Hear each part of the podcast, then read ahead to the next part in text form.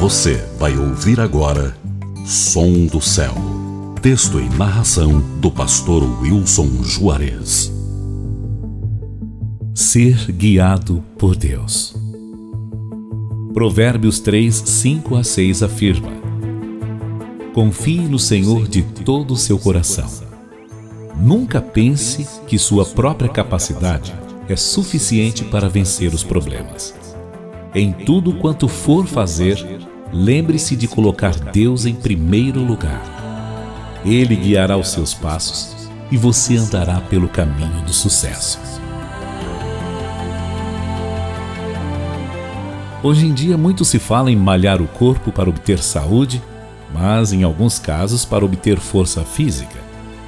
Acontece que nenhuma pessoa é forte o suficiente que nunca necessite de ajuda. Na vida, por vezes aparecem situações inesperadas. Enfrentamos obstáculos difíceis e batalhas duras que nenhum esforço físico ajudará.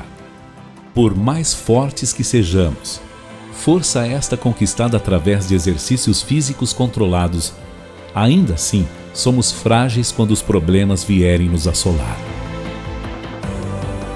Podemos hoje pensar que somos fortes física e emocional mas desabar a qualquer momento diante de uma batalha de difícil solução. Se percebermos com mais atenção, veremos que somos mais frágeis do que pensamos, pois qualquer coisa que nos aconteça fora do que havíamos programado é suficiente para nos derrubar. É por isso que a nossa confiança deve ser em Deus que nos ajudará a entender que existem forças contrárias que não serão resolvidas na nossa capacidade. É muito importante reconhecer que precisamos de ajuda divina. Só Ele pode solucionar os nossos problemas. Ninguém, por mais sábio que seja, pode nos auxiliar como o Todo-Poderoso que criou todo o universo.